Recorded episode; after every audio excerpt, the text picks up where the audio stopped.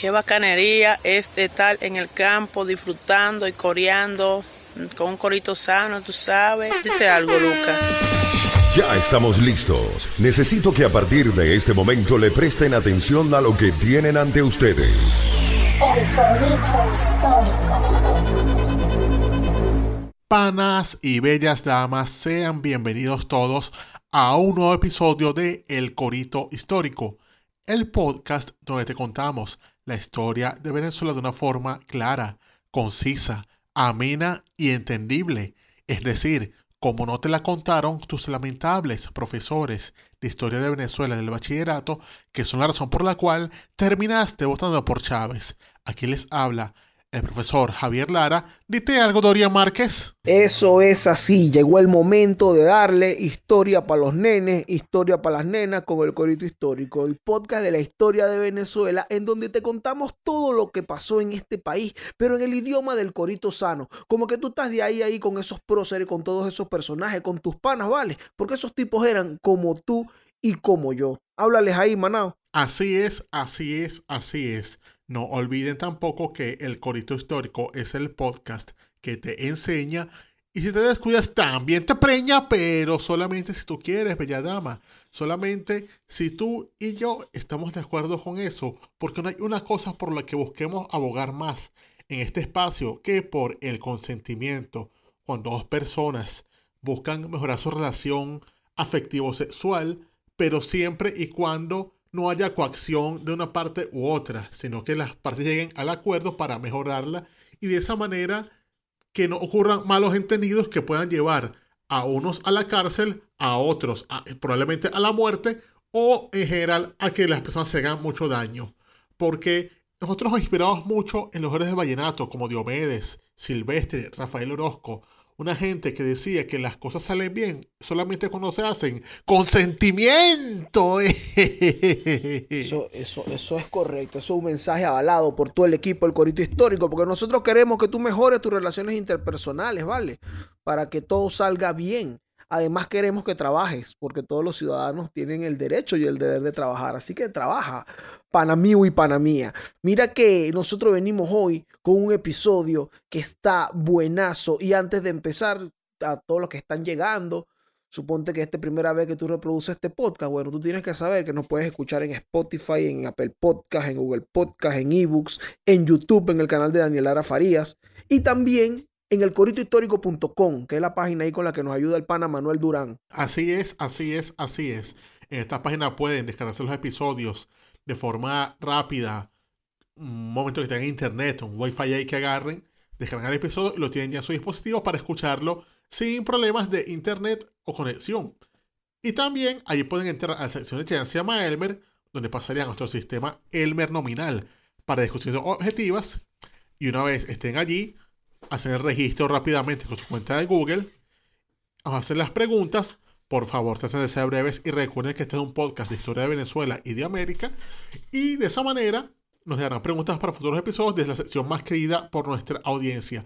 Pero vamos a darle con el tema al que vamos. ¿No es así, Dorian? De una vez, de una vez vamos con esto, porque me, gusta mucho este personaje que vamos a tratar hoy, porque vamos a seguir en esta línea de civiles de, personas ahí importantes en la historia de nuestro país, que no necesariamente tuvieron que andar por ahí montado en un caballo, tirando coñazo, patá, con fu, tiro, botella, nada de eso. Hoy vamos a hablar de un señor, además, que creo que es bastante famoso en Caracas porque tiene una estación de metro. Ah, ¿será Ruiz Pineda?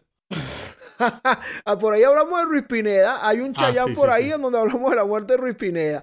Por, por si van pendientes, pero no.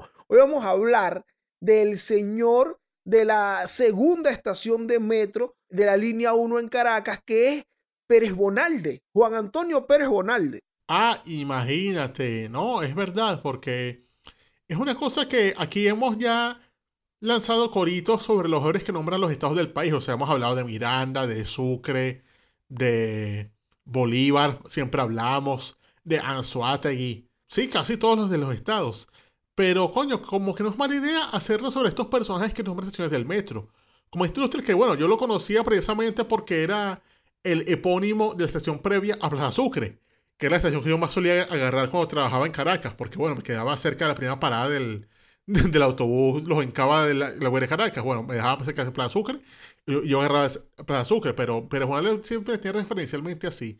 Pero, coño, entonces este es un poeta, según entiendo. Claro, claro. E- es interesante porque, bueno, Pérez Bonalde está ahí en Caracas, todo el mundo. Está claro que es la estación de metro, pero sabemos quién es Pérez Bonalde, porque ese señor tiene, se le dedica ese, eh, tiene ese homenaje ahí, digamos, en una estación de metro.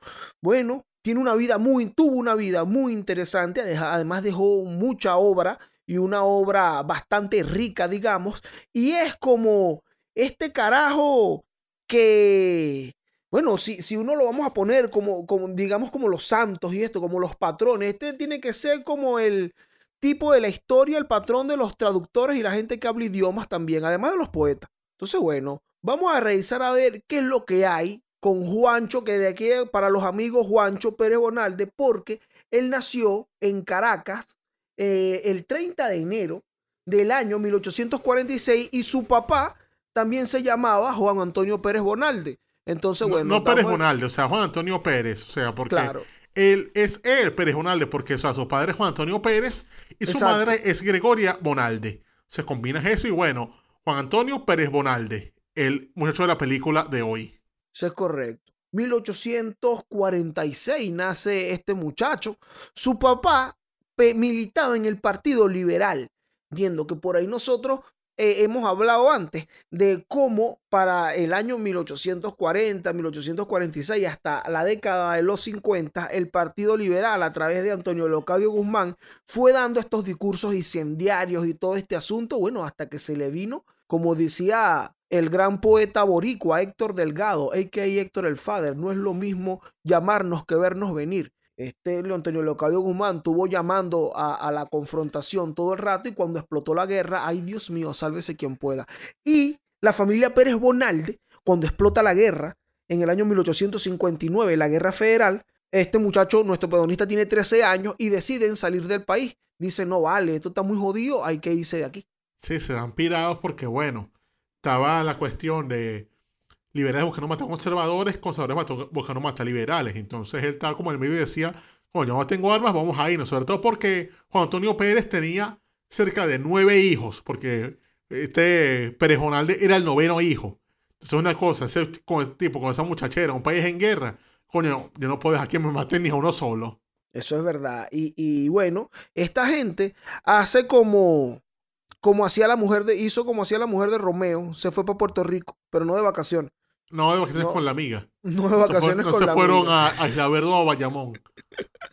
No, esta gente llegó a Puerto Rico, llegó allá a la isla del encanto y en el año 1861, imagínate, ya un par de años luego de explotar la guerra, es que, bueno, haciendo todas las diligencias, logra irse toda la familia, llegan allá y el señor Pérez, el señor Juan Antonio Pérez, monta una escuela y ahí comienza la clase. Ah, coño. O sea, aportando sus conocimientos para, para alimentar a su familia. O sea, coño, qué noble. Sí, vale, y también cuando te das cuenta, bueno, el hecho de tener una escuela también eh, es un servicio que le brindas a ese sitio en donde estás llegando. Entonces, bien importante la labor de, del señor Pérez, que además Juan Antonio, nuestro protagonista de hoy, comienza a ayudarlo en estas labores ahí de la escuela y es cuando también se empieza a interesar por los idiomas, por la literatura, por todo este asunto que, bueno, luego sería, por, lo que sería famoso posteriormente. Ah, era un curioso. O sea, él está interesado y decía como que, oye, yo quiero leer más. Quiero saber más. Estos libros, ¿será que me dan resolución a mis inquietudes? Y empezó por ahí a agarrar idea de, de que él quería leer y después de leer, escribir sus pensamientos. En efecto, este, este muchacho empezó con esta curiosidad literaria, digamos, y ya le empezó también este asunto de escribir sus versos y su cuestión. Él allá eh, en Puerto Rico, bueno, pasan alrededor de tres años, porque ellos regresan en el año 1864, regresan los Pérez Bonalde, luego de, de que la guerra ya, bueno, se, se está pagando y todo el asunto. A los 22, cuatro años después, vale, ¿tú sabes qué se le ocurre a Juancho? Meterse en la política. Coño, pero qué grave error. ¿Qué- cu- ¿Cuántos años tenía Juan, Juan en ese entonces? 22. Ah, no, esa es la para cometer errores, o sea, no, no hay peo. Bien, échale bola. o sea, yo, yo lo 22 voteo por Capriles, así que no lo puedo juzgar. es verdad, imagínate, yo, yo viajé para Carupa, no a eso. Eh, o sea, hay errores que es de mayores dimensiones. No, no podemos juzgarlo en ese entonces. O sea, entonces, bueno, bien ahí, Pérez Bonalde. Cero peo con eso. El tipo se mete en política apoyando al gobierno de José Ruperto Monaga. Imagínate tú eh, por dónde iban eh, las cosas políticas de, de Pérez Bonalde. Incluso cuando en estos tiempos se da los movimientos separatistas en Zulia de Venancio Pulgar, él se insubordina y declara la independencia del Estado y esto. Eh, hay una, una, manifestación en Caracas, se arma ahí y Pérez Bonalde se llega y lanza un discurso y todo el asunto pidiendo castigar a los insurrectos y esta vaina. Eh, ahí también, en esta vaina de la política, porque también en eso de la política se conoce mucha gente y bueno, hay quienes sacan amigos y aquí Pérez Bonalde se hizo amigo, vale, de un carajo que tiene una avenida en Santa Mónica, Nicanor Bolet Peraza. Ah, coño, o sea, unos tipos de avenidas, de estaciones de metro, o sea, unos tipos que se hacen panes y de repente, 100 años después, dan nombre a nuestra ciudad. O sea, qué increíble. Uño, vale, puro ilustre. Eh, se hacen panas ahí en, los temas políticos, pero el paso de Pérez Bonalde por la política fue muy corto, porque su padre muere. El señor Pérez muere y entonces como que, bueno, Juancho tiene que trabajar. O sea, yo no puedo más, yo no tengo quien que me mantenga para mi carrera política para buscarme chufar. O sea, me toca, coño, saber resolver. O sea, él no, él no hizo lo que le Fermín. O sea, él no dijo, yo no puedo vivir de mis amigos. Voy a vivir de mi amigo. No, no, no, pudo, no pudo aplicar esa y entonces tiene que ponerse a trabajar Pérez Bonalde. No puede aplicarla de que no, me voy a lanzar candidato para ver qué rescato. No. No puedo decir, no, no, voy a estar para profesional. No, tampoco. Eh, exacto. No puedo aplicar ninguna de esas. Tiene que empezar a trabajar. Y él es un, un carajo muy dado. Ya venimos viendo que en su adolescencia, bueno, le gustaba la poesía, leer, todo el asunto. También era muy dado a la música, tocaba piano y daba clases de piano en Caracas. Entonces, bueno, él empieza a dar su clasecita de piano, colabora también con la prensa, con la prensa liberal y bueno, él se dedicaba a esto, ahí se empezó a ganar la vida, con sus artes, con, su, con sus dotes artísticas. Pero ocurre, Javier, que en 1870 es cuando llega Guzmán Blanco. Ay. Tú sabes que Guzmán Blanco entra a Caracas, no hubo demasiada resistencia y Pérez Bonalde hizo, vale, como mucha gente eh, hizo en el 98, 99, 2000, dijo, ay no, yo me voy de este país, esto se jodió. o sea, fue adelantado. Sí, vale, pero Monaldi hizo lo mismo y que, ay no, Guzmán Blanco, mira esto, yo me voy de este país, esto se jodió. Pero antes de irse, el tipo estaba en una corrida de toros en Caracas y se lanzó, porque nosotros comentamos una vez en el episodio de Andrés Eloy Blanco, que los poetas eran como los maestros de ceremonia, como los MCs, que la gente, coño, lánzate ahí una lírica, hermano. Sí, sí, o sea, los llevaban para que hicieran Sí, para, para que amenizara. Y amenizar, o sea, coño, un poeta ahí ya para antes de que lleguen los carajos con la. A, tocar la banda, ¿vale? Antes de la banda, coño, ponga un poeta ahí a, declamar sus vainas y dedicársela a las bellas damas, o sea, para llevarlas para la pieza después. Eh, exactamente. Y el tipo, el tipo está en su corrida de toros y le dijeron, bueno, pero es Bonalde, dite algo. Lánzate ahí unas líricas, es que lo que es bueno. Y el hombre ha comenzado a lanzarse unos versos contra Guzmán Blanco. Entonces lo ridiculizó y tal. Tiene 24 años en este momento. Ya estaba. Era como que ya tenía el pasaje. No, bueno, Marico Guzmán Blanco, vale. Y le lanzó unas letras ahí y se fue. Tú sabes que Guzmán Blanco era bien ñoño. Sí, un bicho que no tiene buena relación con sus críticos. Cobarde al fin. Y, guardaba muchos rencores. Cosas bueno, muy bien que se fue Pérez Bonalde. Se fue, mijo, como la canción de Serenata Guayanesa para Nueva York. En busca de unos centavos. Ah, se, fue, se fue para Nueva York Juan Antonio Pérez Bonalde. Se supone que este es un muchacho, como vimos, de la clase de piano, escribía, le gustaba leer la poesía, el asunto, pero ahora tenemos que Juancho un inmigrante.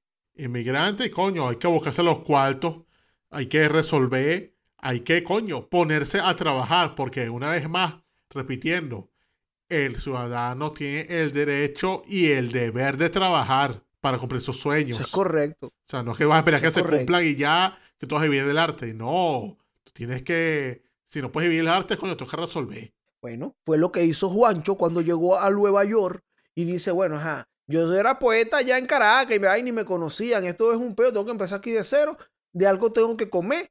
Y bueno, hizo lo impensable para muchas personas en este momento, que fue trabajar. Empieza a trabajar Juan Antonio Pérez Bonalde en una empresa dedicada a la venta de perfumes, productos medicinales y de tocador, llamado Laman and Kemp.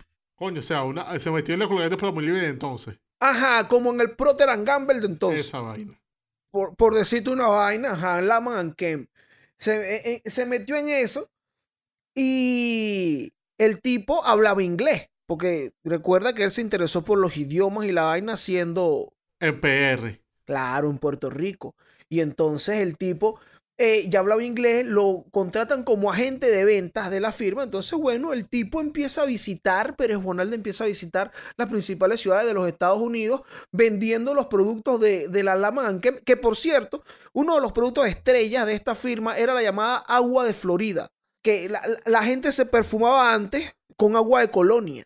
Entonces, la Laman Kem dice, bueno, pero si agarramos y creamos esto y le ponemos conche naranja y cítricos y vaina, mira, esto huele fino, esto huele poderoso. Entonces crean el producto llamado agua de Florida. Y bueno, la vaina fue un palo y andaba por ahí Pérez Bonalde por todos los Estados Unidos vendiendo. Pero además, Javier, el tipo, ajá, soy agente de ventas, voy por ahí con mi maletín, mi vaina, mis productos, tomando pedidos pero también se dedica a redactar las propagandas comerciales de la empresa.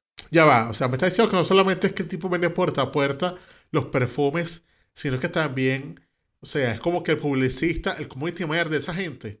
O sea, tiene, tiene dos chambas al menos para resolver. ¡Coño! Sí, era como que, mira, mano, tú sabes que yo también le echo la escribiendo. ¿Viste? Así es la vaina, escríbete una propaganda para nosotros, para después mira esta, ¿ves? Alto Coño, está buena. Ajá, y empezó ahí también a ganar dinero por esa parte con la misma empresa. Y además, la empresa, o sea, la, la Laman Kem tiene una publicación desde el año 1832 para, para hacer em, publicidad de sus productos, como, como ocurre con Michelin, que, que la empresa de cauchos que tiene la guía Michelin. Bueno, la Laman Kem saca una vaina llamada El Almanaque Pintoresco Bristol. Ah, famosa esa revista, la he visto por ahí. Sí, que es como el almanaque mundial, pero de cosas raras y de literatura. Sí, tiene, tiene chistes, tiene horóscopos, tiene vainas de la luna, un montón de datos ahí. Una revista como de variedades que saca esta empresa. Bueno, a Pérez Borral le digo, mira, tú que le echas bola escribiendo, escribe el almanaque también, pues. Y ese se ha puesto ese hombre a escribir también las publicaciones de la empresa, el almanaque. Se le dieron un chance para exponer su arte. Sí, y entonces fue uno de los redactores también del almanaque Bristol durante varios años. Una publicación que todavía existe, por cierto. Carajo. Y ahorita lo consultan online y todo. Bueno, este tipo estuvo involucrado, ¿vale? En esa vaina. Entonces Pérez Bonalde, eh, sí, entró como agente de ventas, pero su, sus talentos para escribir y todo este asunto, bueno, también los puso al servicio de una manera para poder eh, obtener dinero y alimentarse y pagar su alquiler y su vaina ya. Muy bien Pérez Bonalde eh, en ese aspecto. Incluso le echó tanta bola que no nada más viajó en los Estados Unidos, lo mandan a viajar para Europa, lo mandan a viajar para Brasil. Ah, carajo. O sea, lo mandaron a, a que estuviese ahí vendiéndole, vendiéndole perfume a los brasileños con su yoyo allá. Claro, vale, el tipo, un vergatario, un hombre echado para adelante. Pero entonces uno pudiera pensar, oye, pero Pérez Bonalde entonces dejó de hacer poesía, dejó su arte porque se dedicó a trabajar, se dedicó, mira, se entregó de lleno a la vida corporativa. Que no está mal. Pero pues no, porque su vocación poética seguía ahí, Javier. E, el tipo en sus tiempos libres, porque uno, ajá, ¿en qué momento? Bueno, ahí su tiempito libre, pues en la mañana, en la noche, el tipo se ponía a escribir sus vainas, sus líricas, a leer y también a visitar la biblioteca de Nueva York, en donde conoce a su geo. Ah, carajo. O sea, te le dio tiempo de conocer una jedita también. O sea, el, tipo trabajaba que jode, viajaba escribía casi dos horas de poesía diario y también se corraba revistas. Dios mío, pero este sujeto es mi ídolo. Qué admirable. El role model. Pero es Bonalde. Coño, el tipo estaba echándole bola. Además, no nada más eso, le daba tiempo de hacer coritos sanos, Javier. Coritos sanos, o sea, jangueaba con quién por ahí. Con los panas, porque tú sabes que él acostumbraba a ir al llamado Salón Taste de la calle 14 en Nueva York. Y ahí ese era un bar en donde se reunían unos latinos hacer coro ahí, hacer corito sano. Y entonces la vaina se convirtió como en un club literario, digamos, porque ahí iban los poetas a lanzar sus líricas y empezó ahí Pérez Bonald. Eh, para Pérez Bonald, le diste algo, pum, y el bicho lanzaba ahí sus poesías. Ahí iba a janguear un tal José Martí. Ah, imagínate. Imagina, ¿eh? iba a janguear un tal José Martí. Y ahí, bueno, también se reencuentra con Nicanor Bolet Peraza, que estaba por allá. O sea, era el punto donde había que estar. O sea, era el sitio donde, mira, vamos a reírnos en esta vaina que, o sea, era como, como cuando la gente en los años 60 se iba para París y se reunía en el mismo sitio, carajos como García Márquez, Cortázar y, y este Vargas Llosa. Se, pon, se ponían así cortos sanos entre ellos. Ah, tal cual ocurría en estos tipos, se reunían a tomarse unos tragos ahí, mira, para ver, mira lo que escribí, fino.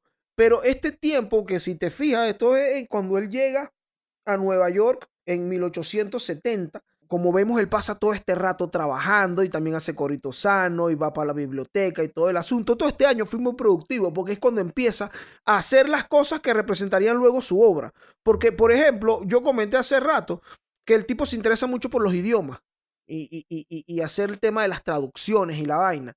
Aquí él empieza, por ejemplo, a trabajar en el intermeso lírico de Heinrich Heine y en el cancionero del mismo tipo, hacer una traducción, hacer estas traducciones, porque el carajo hablaba inglés, francés, portugués, italiano, llegó a manejar el alemán también. Coño ruso, hablaba de todo. Entonces el tipo empezó a, hacer estas traducciones desde el italiano y también desde el inglés, porque él tradujo a Alan Poe. Sí, también tradujo a Shakespeare. A Shakespeare, también tres sonetos de Shakespeare. Imagínate. Se, tradujo Pérez Bonalde. Un hombre que decía además, eh, eh, me parece muy interesante el valor de, las, de las traducciones. Y dice que una buena traducción podría tener el mismo valor que, que la obra literaria original. En aquellos tiempos muy importante porque, oye, era difícil, ya ves, llevar un libro de, que llegara un libro de, a, un idioma, al español, por decir algo, o que llegara de manera fiel. Entonces, bueno. Sí, se pierde mucho la traducción, por decir algo. O sea, es como que la gente copia y pega al traductor, al traductor de Google y coño. Eso no funciona, panas. Créame que estudiando alemán me he dado cuenta, no, no es lo mismo.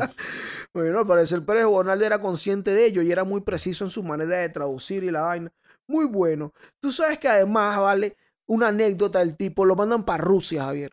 A Rusia, verga, a vender colonia en Rusia. A vender agua de colonia para Rusia, agua de Florida para Rusia. Y cuando él viene de regreso, el barco naufraga cerca de Noruega. Ay, Dios. Mira, y tiene ese, frío. ese accidente y ese peo y se baja en Noruega y tiene que achantarse en Noruega, quedarse en Noruega un montón de, un montón de, de días, de semanas, eh, mientras consigue otro buque que vayan para Nueva York. Y en ese tiempo lo que hizo tú, bueno, tiene que aprender a comunicarse. Entonces, bueno, también machucaba su noruego. Aprendió noruego, coño. Imagínate, no, es que se nota aquí su espíritu emprendedor de de verdad ir contra los obstáculos. O sea, me, me voy del país, coño, busquemos una chamba. La chamba está buena, coño, pero yo quiero aprovechar mis talentos uso mis talentos aquí, me pongo a escribir para, para la vaina, agarro más, más plata. Y en los ratos libres, coño, resuelvo ahí mi pasión. Naufragé en Noruega, aprendí noruego. O sea, donde iba. El tipo resolvía, ¿vale? A dónde iba. Sí, sin, sin tanto peo. Sí, vale. Eh, eh, tú sabes que también en estos coritos sanos que hacían ahí en el Salón Teis de la calle 14, José Martí le llegó a decir: Mira, pero tú le echas bola, Juancho. Pero es Bonaldo, tú tienes que publicar eso que tú escribes. Y en 1877 comienza sus primeras publicaciones. Él pasa, bueno, como desde que él llega a Nueva York, él empieza a hacer las traducciones del cancionero de, Heinrich Heine y, pasa ocho años traduciendo eso hasta que entre, el 77 y el 78 saca, publica su traducción de estos libros y el carajo ya empieza a agarrar renombre. ¿Qué pasa? En 1876, él toma la decisión y dice, oye, Venezuela se está arreglando, yo me voy. De verdad. Los panas le decían, claro, porque es que Guzmán Blanco, tú sabes que Guzmán Blanco se iba de vacaciones y dejaba a alguien. Y en ese momento había dejado a Linares Alcántara. Ah, claro, sí. Y entonces con Linares Alcántara la gente empezó a agarrar uno como coño, Venezuela se va a arreglar, se está arreglando. Mira qué pana Linares Alcántara. Él deja que la gente escriba cosas en el periódico, que lo llamen care gallina, todo bien. y bueno, Pérez Bonal le dice, coño, ese Linares Alcántara es como panas, yo me voy. Y se regresa a Venezuela. A mitad de año 1876. Llega a Puerto Cabello, ahí donde desembarca, ve unos familiares ahí, se va a Caracas y en noviembre, hermano, y que envenenado Linares Alcántara. Ah, el famoso cuento de que se se comió una lechosa piche. Sí. Y murió en la guipuzcoana. muerto en unas circunstancias extrañas Linares Alcántara. Y bueno, dice, dice de ay no, entonces vuelve Guzmán Blanco, ah, bueno, me toca de nuevo, volver a mandar. Y de no, pinga, otra vez este hombre, yo me voy de aquí. tipo no quería nada con Guzmán Blanco, yo me voy. Se devolvió para Nueva York otra vez. Y es cuando en este viaje, digamos en este segundo exilio, que él se lanza, es cuando va de nuevo para la biblioteca de Nueva York y le dice a su bella ladrona, épale, cásate conmigo, cásate con... Ajá, le lanza ahí esa lírica. Amanda Shoemaker es el nombre de, la, de la jeva, sí, imagínate tú.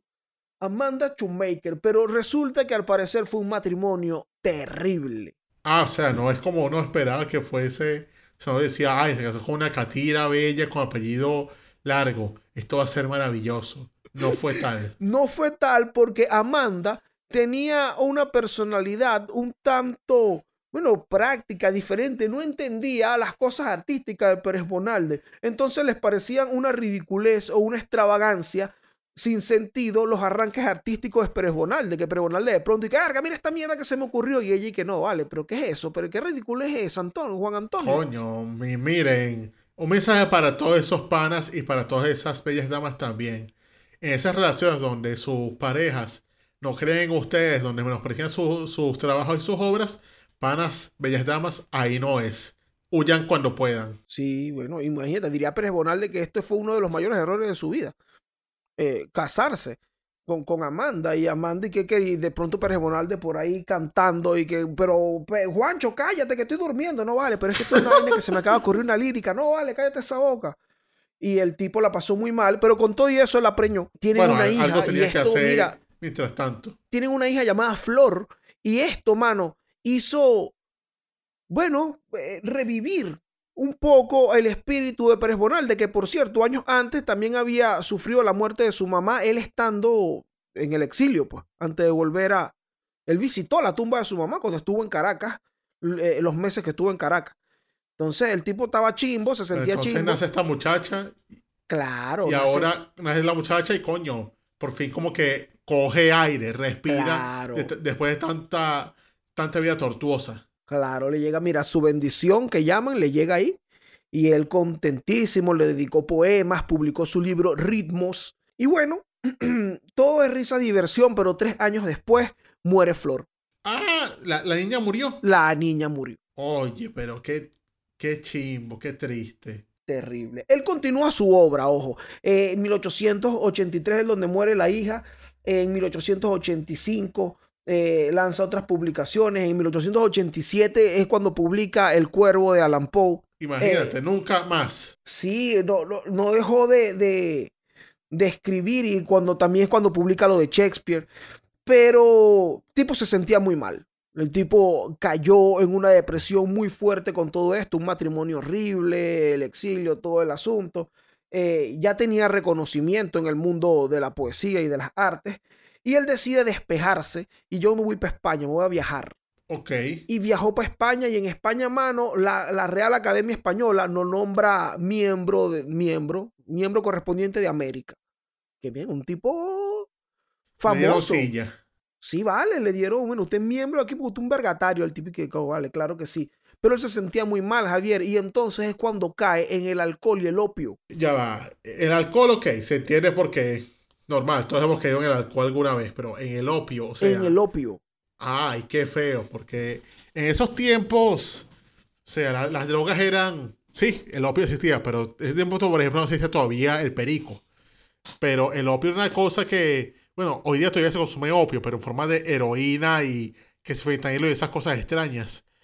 Que si bien son bien dañadas de por sí, bueno, el opio solo lo es más, porque, o sea, el opio en ese tiempo era una cosa que se fumaba y era una vaina que dejaban a la gente unas notas que los bichos, verga, quedaban, quedaban adictos que era, er, era como los piedreros de hoy, pues, o sea, los bichos que eran todos zombies y buscando vender cualquier cosa para meterse una, una pipa más de opio. Para meterse un opiáceo, así mismo. Eh, Pérez Bonalde cayó en el opio, la pasó muy mal, eh, estuvo adicto, estuvo deprimido y todo este asunto. Y él mismo decide, vale, recluirse en un sanatorio un momento y que no, vale, tú muy jodido, no puede ser, no puedo seguir fumando opio y está aquí todo loco. Y se mete en un sanatorio, pasa un año recluido, sale y se regresa a Venezuela, pero el tipo no está bien. Claro, también es muy, muy buena parte de lo que tú dices, el tema de lo que estaba consumiendo. Si en estos momentos hay, hay drogas como la heroína y como todo esto que están basados en, en, en opiáceos, estos tipos agarraban esa flor, esa vaina y se la metían así tal cual. Entonces, coño, mucho más fuerte. Lo, quizás el, el, carajo quedó, bueno, quizás no, el carajo quedó muy enfermo físicamente. Viene a Venezuela. En Venezuela todo el mundo le paga la prote porque él es famoso. Pero él no tiene la fuerza. Incluso el presidente es Andrés Palacios, le da un cargo diplomático. Pero él se enferma mucho.